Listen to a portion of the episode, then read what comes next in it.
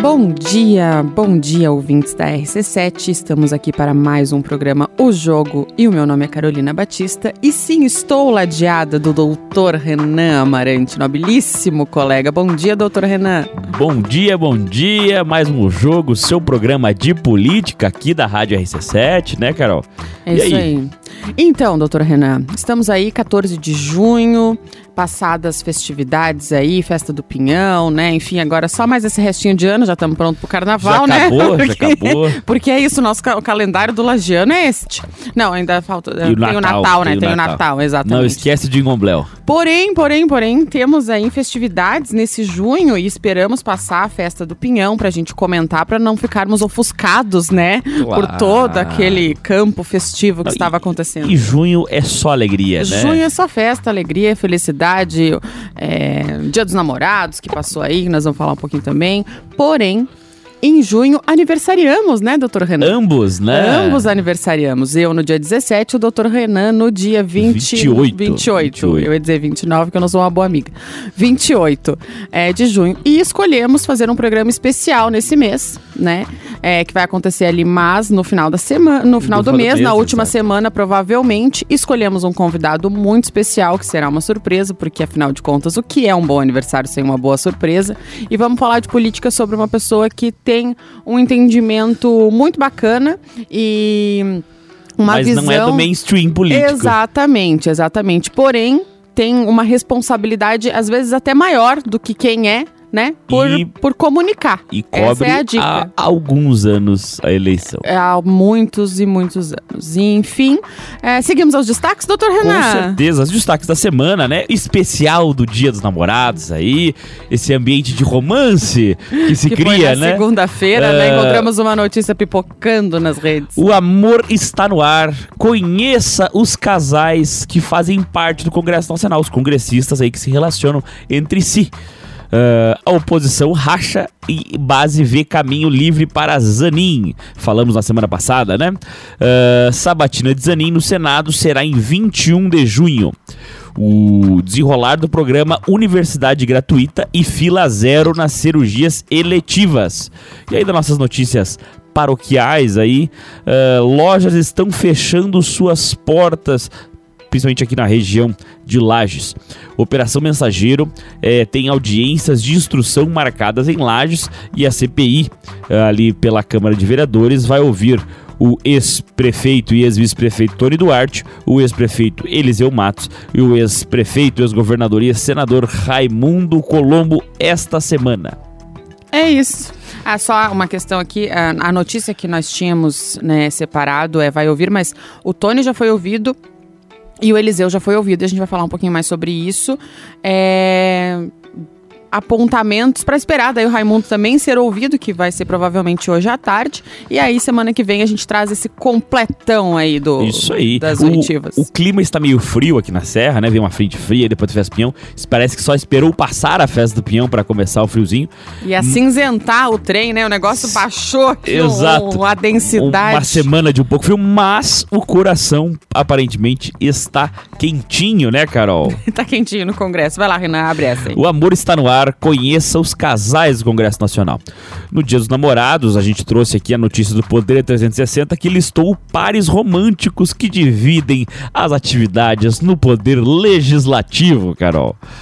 É, palco de das principais discussões do país, né? O Congresso também tem tempo para relacionamentos amorosos, você viu? É, a presidente do PT, por exemplo, deputada federal muito combativa, Glaze Hoffman, do PT do Paraná, tem um relacionamento já não é tão novo com o também deputado Lindenberg Farias, do PT do Rio de Janeiro.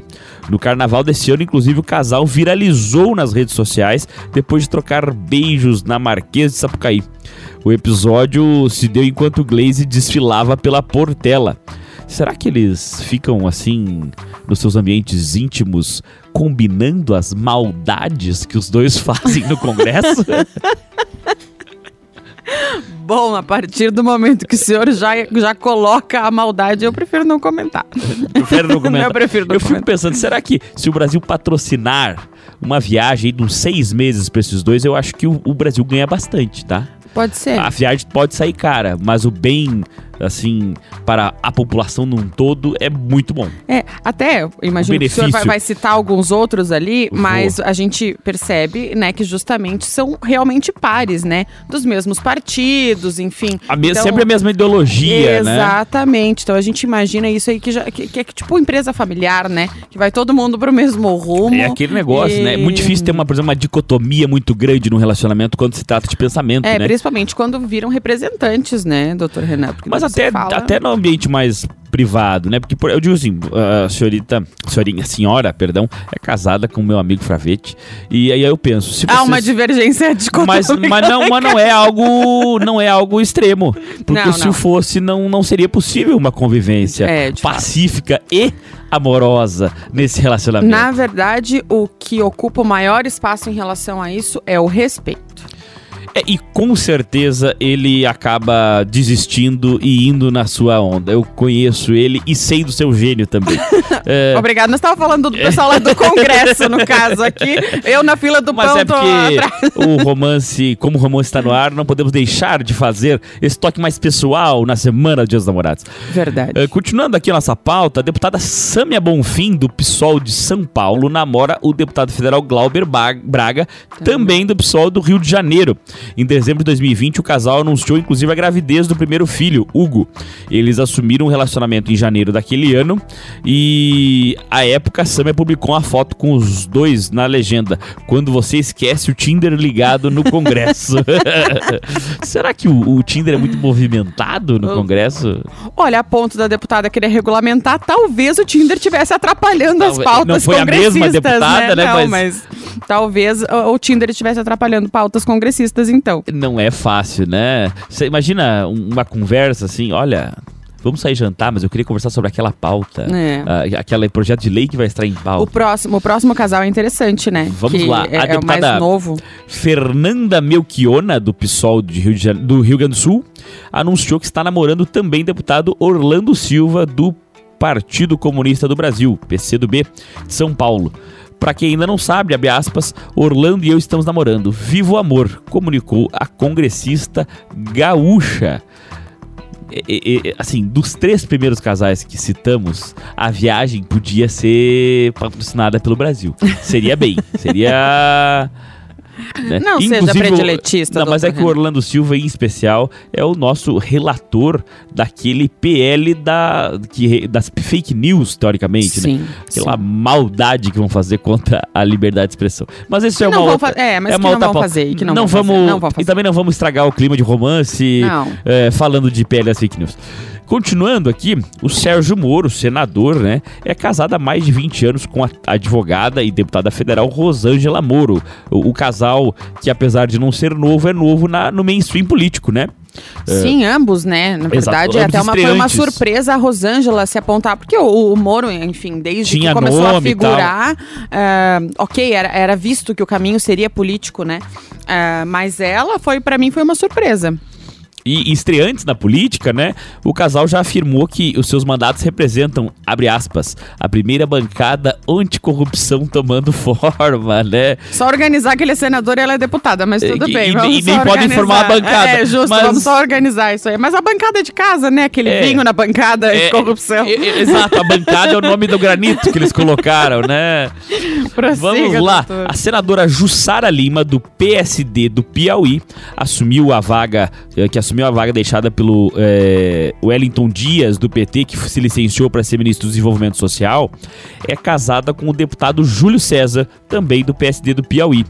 Eh, abre aspas, que possamos continuar construindo uma história de amor duradoura e que inspire as futuras gerações, postou a Júlia nesta segunda-feira de Dia dos Namorados, né? Que romântico o, o Olha, casal. Tem amor e tem várzea lá pra cima também, né? E tu, tu Então veja que falamos do amor e o- agora vamos... os casais assim formados durante o Congresso, não os, por exemplo, a, a- tanto a, a a senadora Jussara e o deputado Júlio César já eram casados quando ingressaram no, na Câmara, tal Sim, qual já a- faziam parte, né? a do- Rosângela e o Sérgio Moro. Os outros três casais que citamos foram feitos de- efetivamente durante o Congresso. E a gente vê que todos têm um espectro bem mais à esquerda, né? Sim. Será que o pessoal da esquerda esquerda é mais flertante lá durante o, o Congresso Nacional. Eu já vi que já saíram três casais aí, oriundos uh, aí do, da atividade parlamentar, né, Carol? É o amor, o amor venceu.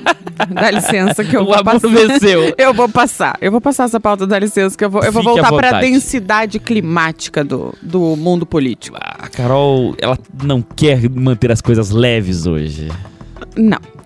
Ah, oposição racha e base vê caminho livre para Zanin.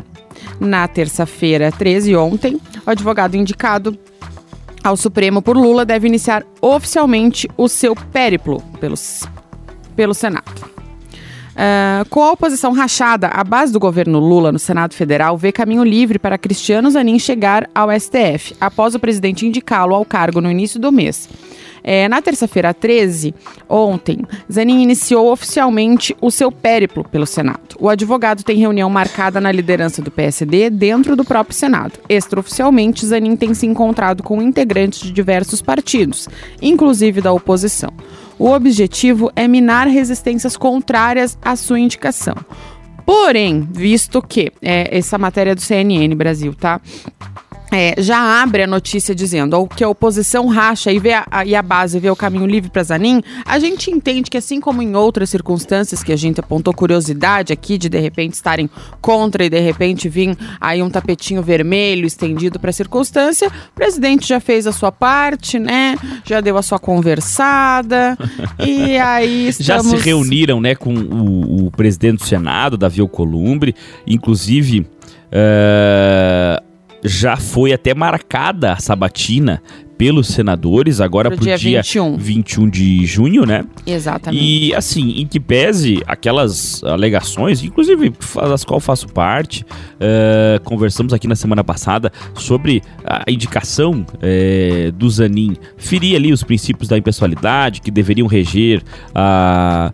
Enfim, as, as ações públicas, principalmente do agente público no exercício do cargo, né, que seria o presidente da República, é muito difícil, nunca aconteceu, de uma indicação ao STF ser barrada efetivamente no Senado. Tiveram algumas, algumas que tiveram mais dificuldades, outras tiveram menos dificuldades, mas barrada efetivamente não aconteceu. Eu não acreditava que fosse acontecer dessa vez. Não, muito difícil, né? Até porque o presidente não se expõe a esse ponto. É, quando ele o faz, né, e apresenta uma indicação que é, ele não é inocente, ele sabia que seria polêmica, com certeza ele já vinha preparado, né? Já estava o cenário todo é, construído e, querendo ou não, com todo esse acompanhamento que o advogado Cristiano Zanin faz é, do presidente Lula, desde da, da sua atuação, nos seus processos, enfim, com certeza isso acabou abrindo um encaminhamento político, assim como nós já comentamos em outras vezes da questão de ele participar de, de jantares, né? Enfim, é, ele já foi guiado pro, pro campo político, onde com certeza já teve em contato com várias dessas personalidades, Ah, já né? E já estava passada, estabelecido. na verdade nas outras semanas, né? Já também visitou alguns outros membros do STF, o qual ele já tinha contato, até falamos até da janta lá. eh, já tinha também visitado alguns senadores. Na verdade, o, o- campo de fazer aquela terraplanagem política, né? E preparando o terreno já devia, já estava feito, né? Eh, só faltava a- o anúncio público. E com o anúncio, obviamente, alguns senadores eh, se postaram contra, de, de maneira bem veemente, assim, contra a indicação. Só que eu acredito que essas vozes serão minoria. E, obviamente, a gente pode esperar daqui algumas semanas aí de chamar o, o ministro Zanin e não mais o nosso colega advogado Zanin. É, nós vamos adiantar aqui então a, a, notícia que era a próxima, que é justamente a sabatina dele. O presidente da CCJ, Comissão de Constituição e Justiça do Senado, Davi Alcolumbre, afirmou nesta segunda-feira, dia 12, que o colegia- colegiado sabatinará o advogado Cristiano Zanin, indicado para a vaga do STF, em 21 de junho.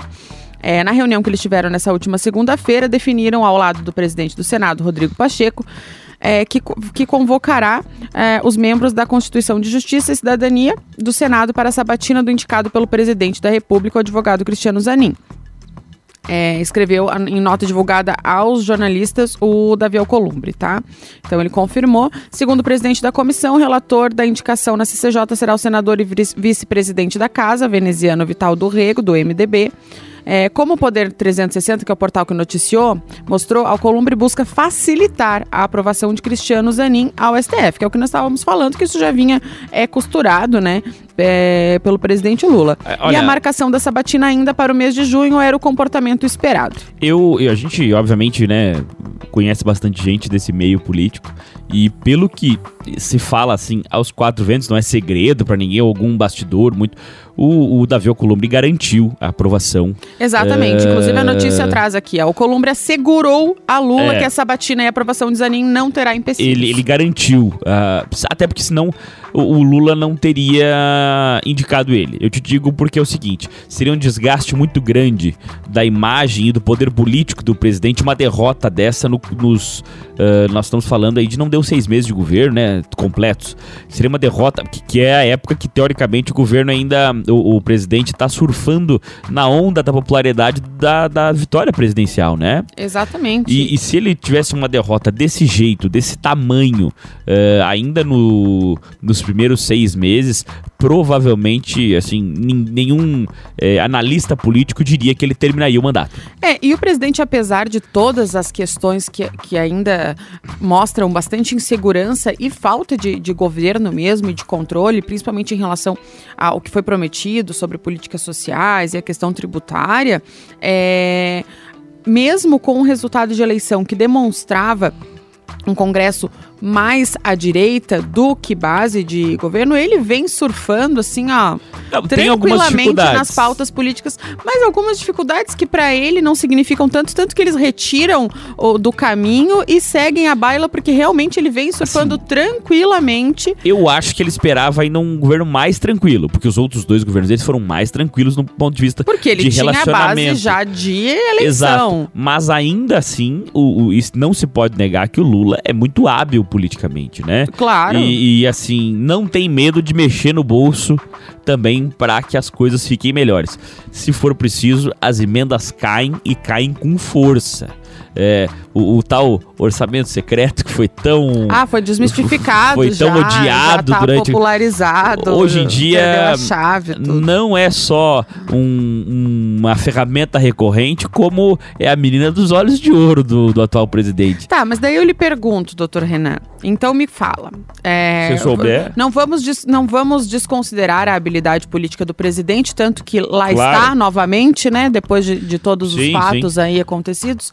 Mas aí eu vou questionar, assim, é, querendo mais detalhes do senhor em relação a justamente esses congressistas que são oposição, mas que ou é, calam-se, né? Ou então eles geralmente virtu- desvirtuam a polêmica para um outro lado, para uma inversão até de ataque, mas não contrariando aquilo que estava sendo posto, mas sim é, é, desmodelando, colocando que como faria totalmente diferente, porém numas, numas atuações muito personalíssimas. Entendi. Né? Eu, eu acho que assim, é, essa história, primeiro que houve ele é uma, tem uma maioria de direita, é uma mentira. Ideologicamente. Porém, numeral, não. No, né? numeral até uma mentira, eu te explico por quê. No meu ponto de vista, evidentemente. Porque não se existe uma base ideológica forte nessa, Nesse nesse, campo pessoal. de direita, você diz, assim, essa... Principalmente. essa pa- O tá. pessoal, assim, se você for ver. Daí eu aceito. Se for ver a maioria dos deputados que foram eleitos, inclusive aqui por Santa Catarina, é, alguns é, literalmente não sabem o que estão fazendo lá. E não é uma crítica vazia, a gente vê assim, pessoas tratando de matérias que não fazem a menor ideia do que está acontecendo e falam uma bobagem e duas horas depois tentam apagar o fogo. E já foi.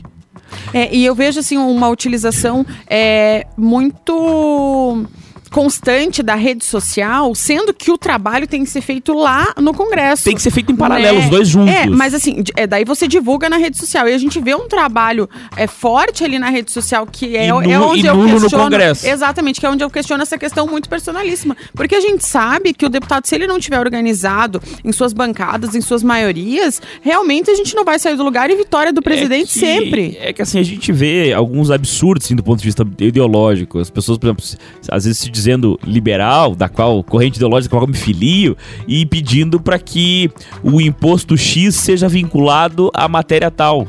E daí tu olha assim, mas Mas- Não era pra pedir o diminuição do imposto ou a a extinção É. dele? Como assim?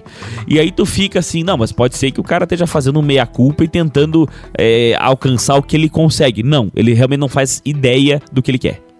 Isso me preocupa, a qualidade, mas na verdade é um reflexo da nossa sociedade. É, nada mais que Dos isso. representantes Exato. que estão lá, né, doutor Renan? Para não virar um- uma bandeirinha ideológica, tanto minha quanto sua, já, já vista que temos opiniões um pouco dicotômicas nesse sentido, vamos pro próximo bloco e voltar para um assunto menos pesado. É isso aí. Bom dia, bom dia! Voltamos aí com o segundo bloco do jogo, o seu programa de política aqui da Rádio RC7. Como sempre, ladeado pela minha amiga Carolina Batista. Doutora, seguimos nas notícias? Seguimos.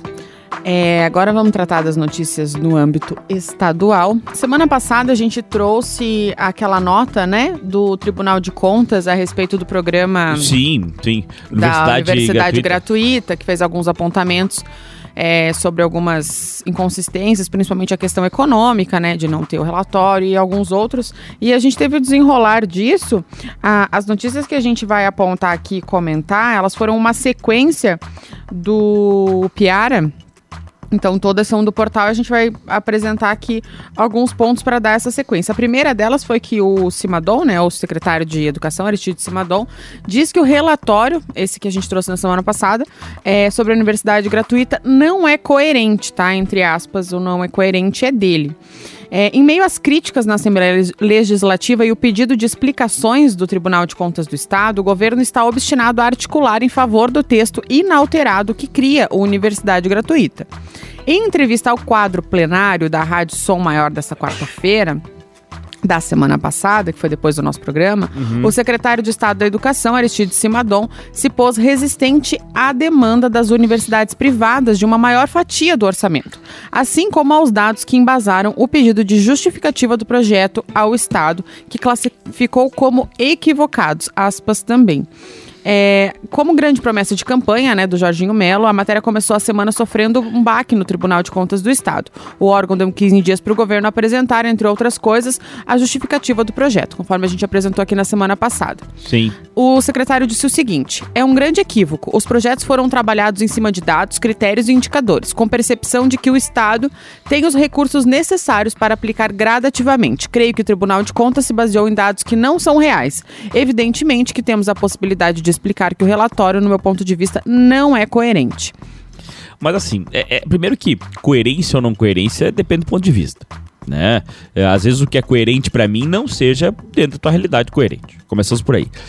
É, um projeto desse tamanho, é, que visaria é, at- atingir uma parcela, a gente falou na outra semana ali, de mais de 20% do, do- dos estudantes, né? Sim. é, de universidade gratuita não pode ser feito assim, ao meu ponto de vista, como quer o Estado a toque de caixa. Que pese talvez seja um- uma forma de até fomentar renda, já que vai, eh, querendo ou não, movimentar financeiramente o- as universidades e tal. Isso não pode ser feito sem uma discussão grande com a sociedade, porque gera uma despesa enorme para o Estado. E quem que vai pagar essa despesa? Evidentemente os contribuintes. Não existe dinheiro.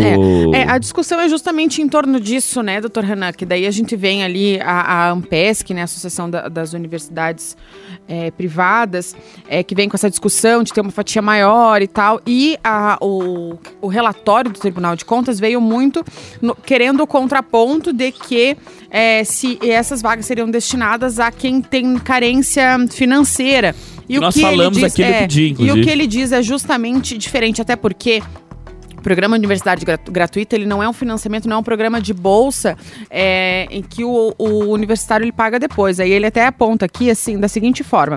Eu questiono a prioridade pelo que eu percebo no desenvolvimento do Estado. No curso de medicina, as instituições comunitárias têm 14 cursos e vão formar no ano que vem mais de 500 médicos. Imagine que um terço desses médicos recebam auxílio e trabalharão na rede pública 180 horas por ano.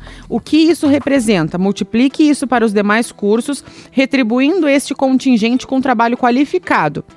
isso vai representar muito mais do que o Estado vai investir na capacitação do estudante. É, foi mais ou menos o que a gente tinha imaginado, que é. eles iam fazer essa despesa é, prevendo o circula a circulação de dinheiro, tanto das universidades, nos salários dos professores, mas enfim, gera uma grande cadeia de, de, de, de gastos uh, sobre isso, uma pirâmide de gastos sobre isso, e que isso aí retornaria enquanto tributo, haja vista que toda vez que o dinheiro circula, o leão que era um pedacinho, né, Carol? Exatamente. Aí nós temos a próxima notícia, que é a seguinte, né? Ampesc reage a entrevistas de Simadon. É, eles fizeram uma carta, na verdade, bastante extensa e a gente não vai trazer aqui, mas o que, que eles trazem principalmente? É, que eles é, afirmam novamente que eles uh, entendem que o, o, o projeto Universidade Gratuita ele é excludente tá? Restritivo. Ah, isso, a Ampesc, né, como eu já falei, ela é a Associação das Universidades Privadas de Santa Catarina que desde que o governador aponta é, o projeto, elas já se colocam contrárias por entenderem que elas não são valorizadas, que seria do sistema CAF, até porque o Jorginho trouxe isso durante toda a campanha, né, apontando que seriam as vagas do sistema ACAF. E no caso, as universidades privadas se sentem desprestigiadas. O que o secretário combate nesse ponto é que uh, as bolsas elas não vão deixar de existir, né? Que as bolsas são utilizadas claro. para a universidade privada. É, inclusive eu tive uma, uh, vi uma informação de que é, desde que o, o, programa Universidade Gratuita começou a, a, tramitar lá na Assembleia, o pedido das bolsas, né, dos artigos que contemplam o Estado, é de 1.300 eles passaram para 3.000, né? A, a faixa uhum. de, de, de, em momentos de protocolo ali de necessidades por, por semestre, no caso, né? Então, as pessoas já entenderam os universitários, pelo menos, que estão aí nessas conversas dentro das universidades, com certeza isso está sendo discutido, é, já entenderam que são dois caminhos. E é isso que tem que ficar bastante claro, né? E, e evidente. E, e, a discussão entre a Ampesc, a CAF e o governo é essa. Mas é isso que eu ia dizer. É uma discussão que gera um impacto financeiro grande, tanto no Estado, seja de gastos, seja de futuros tributos, né? Não Sim. pode passar a ser uma discussão ampla com a sociedade, com os próprios deputados. Eu acho, me parece, que o, o, o governo do estado quer passar isso meio a toque de caixa, até por ser, obviamente, uma promessa de campanha e tal. Mas. É, o, o, o secretário, inclusive, usa o termo de, né, de o texto passar inalterado, né? Que não, é... não vai ter. Mas eu, nisso, eu, Renan, assim, acredito que seria melhor se o, o Estado, evidentemente, tivesse uma discussão maior. Eu acho que nenhum gasto assim público re, é, relevante deve ser feito sem essa discussão com as pessoas. Só deixa eu colocar o contraponto agora da CAF, então, Renan, por gentileza. Por favor. É, a Associação da Catarinense das Fundações Educacionais, a ACAF, alega informações mentirosas e distorcidas no levantamento apresentado pela Ampesc, tá? Que foi aquele, aquele texto que, que a gente não leu aqui, mas que está no Piara para quem tiver interesse de ler ele na íntegra. É, as mantenedoras particulares alegam que o texto original da Universidade Gratuita, defendido pelo secretário de Educação, é excludente às faculdades privadas. A CAF, por nota oficial, questiona os dados apresentados. Abre aspas. A Associação Catarinense das Fundações Educacionais, a CAF, vem a público repudiar e manifestar-se diante dos ataques que vem sofrendo por entidades privadas que tratam a educação como mercadoria Após a manifestação do secretário de Estado da Educação, Aristide Simadon, estamos sendo bombardeados com informações mentirosas, distorcidas e que não são fiéis aos dados oficiais do Estado. Fecha aspas. Fecha aspas. é, também é um texto bastante extenso, mas o que, esse é o contraponto, né? É, da CAF, demonstrando que está parceira do governo, né, em relação à, à colocação desse, desse programa é, não há aqui pelo menos da minha opinião, discutir quem está certo ou quem está errado é, em essa relação que a CAF faz da, das universidades privadas, elas tratarem como mercadoria, porque de fato, assim, ó, é o espaço de todos. Existem quem tem a condição de estar nessa universidade privada, existem sim as bolsas, e a gente sabe que funciona ah, e no fim muito é uma bem. Mercadoria. O Estado tem um programa de bolsa. Exato, o Estado tem um programa de bolsa bastante interessante que funciona. Sim. E sim. as universidades privadas, elas acabam atendendo demandas que não têm vagas, claro. é uma questão numerária Não, e eu não sei, assim, né? por que tratar essa, essa, essa coisa assim como, meu Deus, as universidades tratam como um- uma mercadoria, uma prestação de serviço. É, Mas é, exato. Assim como Eles- você tem a escola pública e a eles escola. visam lucro, eles né? visam lucro, evidentemente. Sem o lucro não vão poder nem... Não, e tem até uma questão territorial disso, né, doutor Renan? Porque você veja, assim, ó, aqui a gente, se a gente contasse só com a Uniplac, como faria? Então, nós Não temos faria. a universidade privada, Tem- né? tem Ali o a Uniplac fazer um que atende, tem- enfim. É, é uma questão é, até de, de território de atendimento desse número de vagas. Então, é, a gente não quer diminuir nem aumentar a importância de cada uma aqui. O que precisa agora mesmo é, amparar isso é justamente o Estado, né, que tem que tutelar isso de uma forma organizada, pe- pe- pedir mesmo o apoio dos deputados para que é, amplie essas explicações. Né, eu acho que a discussão agora é o momento mais importante, não é você dizer, Como eu disse. ah, tá, tá em controvérsia ali, vamos conversar. Vamos conversar, trazer a população para cima disso, os representantes que são os deputados e fazer uma grande conversa na mesa redonda para também ficar alinhado, afinal é um gasto que você vai programar uma parcela bem significativa do, do, da- do orçamento do Estado, né? E falando em promessa de campanha, Vamos favor. lá. Carmen Zanotto garante que vai zerar a fila de cirurgias nos próximos dois meses. O governador Jorginho Melo trabalha com a expectativa de concretizar, dentro do prazo estipulado de seis meses, a promessa de zerar a fila das cirurgias eletivas herdadas pelo governo Moisés. Ao todo, eram 105 mil procedimentos na fila, número que se aproxima do zero, faltando 60 dias no calendário até a data limite. Segundo a secretária de Estado de Saúde, Carmen Zanotto, nossa conterrânea, a pasta atuará com maior afinco para atender, principalmente, pacientes de cirurgias mais delicadas já mapeadas pelo Estado. Abre aspas, estamos com situações mais confortáveis. Cirurgias gerais no sul do estado não temos mais filas. Temos filas grandes ainda na região de alta complexidade da ortopedia, que temos dois serviços novos em Aranguá e Sombrio. Tínhamos 18 hospitais que faziam alta complexidade em ortopedia, agora temos 10 que se habilitaram é, disse em entrevista ao quadro plenário também na Rádio Som Maior.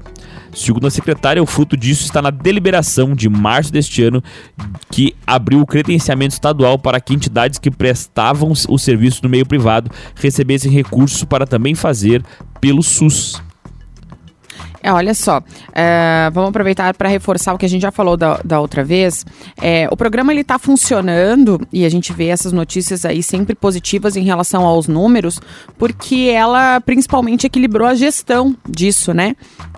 É, nos municípios, enfim, e, e articulando de, da melhor forma possível os locais das especialidades, enfim, fruto do conhecimento enorme que ela tem de tudo isso e do funcionamento do SUS e própria gestão dos recursos, enfim, e conhecimento até da atuação do profissional, isso é bastante importante.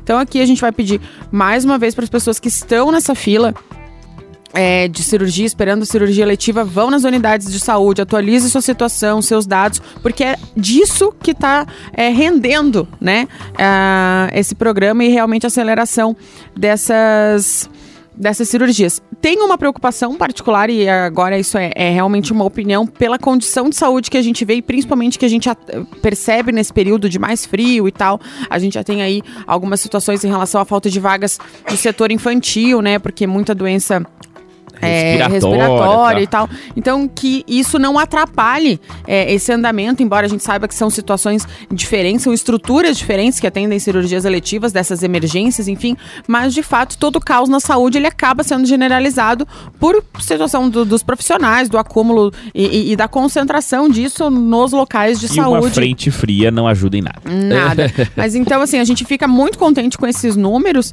é, e pede mais uma vez que as pessoas procurem as unidades, se organizem nesse sentido, porque é, 60 dias, nossa, é um, é um prazo curtíssimo, se for ver, para zerar um problema que era catastrófico. Não, né? mais de 100 Quem mil, né? fica esperando é, e chega, né, o momento da notícia da, da cirurgia, meu Deus, é, é, a gente tá louvando a saúde aí, a vida, então, parabéns para a secretária e tomara que a gente tenha aqui daqui a 60 dias a notícia de que realmente chegou no zero. Giramos. E que não seja a temperatura. Giramos. É, a gente também vai falar um pouco da parte mais local, né, Carol? Sim. As lojas estão fechando as suas portas. Que triste isso, né, É doutor Renan? Depois de um momento que a gente imaginou de, de economia melhorada, com turista e tal, ver uma notícia dessa. Pois é, as lojas Schumann é, é, anunciaram aí que é, estão fechando 29 lojas, incluindo a unidade que faz parte aqui em Lages, né? Acho, acho, acho que tinham duas unidades aqui em Lages, Sim. se não me engano. Eu não sei se agora vão se fechar as duas ou uma vai ficar aberta. Não Enfim, aponta ali, Não né? temos a notícia. Mas o fato é que é um reflexo, né? A gente sabe de, de algumas outras grandes empresas que estão reduzindo seus quadros de funcionários. A tendência é entrarmos numa pequena recessão e víamos de um bom momento, né? Nós é. tínhamos aí, depois da pandemia, um ano e meio de uma recuperação bem plena. Até falamos aqui no programa, não sei se tu se recorda, de, dos indicativos positivos uh, da economia do ano passado, Sim. né?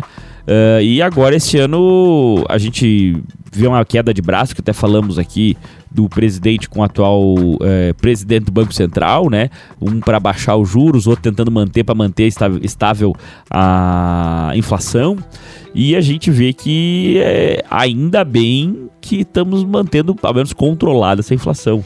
É, aqui a gente separou essa notícia principalmente porque já comentamos isso também, que aqui em Lages o, a principal atividade econômica é o comércio, né? É o serviço. É, e ao passo que você tem uma notícia de que lojas estão fechando, automaticamente você tem as pessoas desempregadas. Com certeza. Né? É, e isso aí gera um problema econômico de uma cidade que está sem gestão, né? Com uma gestão catastrófica, lamentável, infelizmente. Que poderia e já deveria estar há muito tempo incentivando a industrialização, né? Exatamente, pelo, local que, que Lages se configura, né, estrategicamente aí na, um na sua posição geográfica. Né? É, e Lages não, ela não avança. Nós, ah, nós temos Ambev. Milhões de anos nós temos Ambev, ponto. Lages então, não agora avança, a Bernec, é... claro, vai dar uma, uma luz e assim, a gente espera que advinda dessas... E desacelerou bastante, a gente percebeu bastante a desaceleração da, da, do funcionamento pleno da Bernec. Sim. Que realmente aí ela tem uma alavanca e potencial de, de, fatura, de faturamento de produto e de realmente de emprego. Claro. E daí de empregos de terceiros, né? Enfim, mas a, a nossa essência ainda está voltada no, no, serviço, no comércio. É, Infelizmente, e, e o, sim. É, exatamente. E o reflexo e disso a prefeitura, né?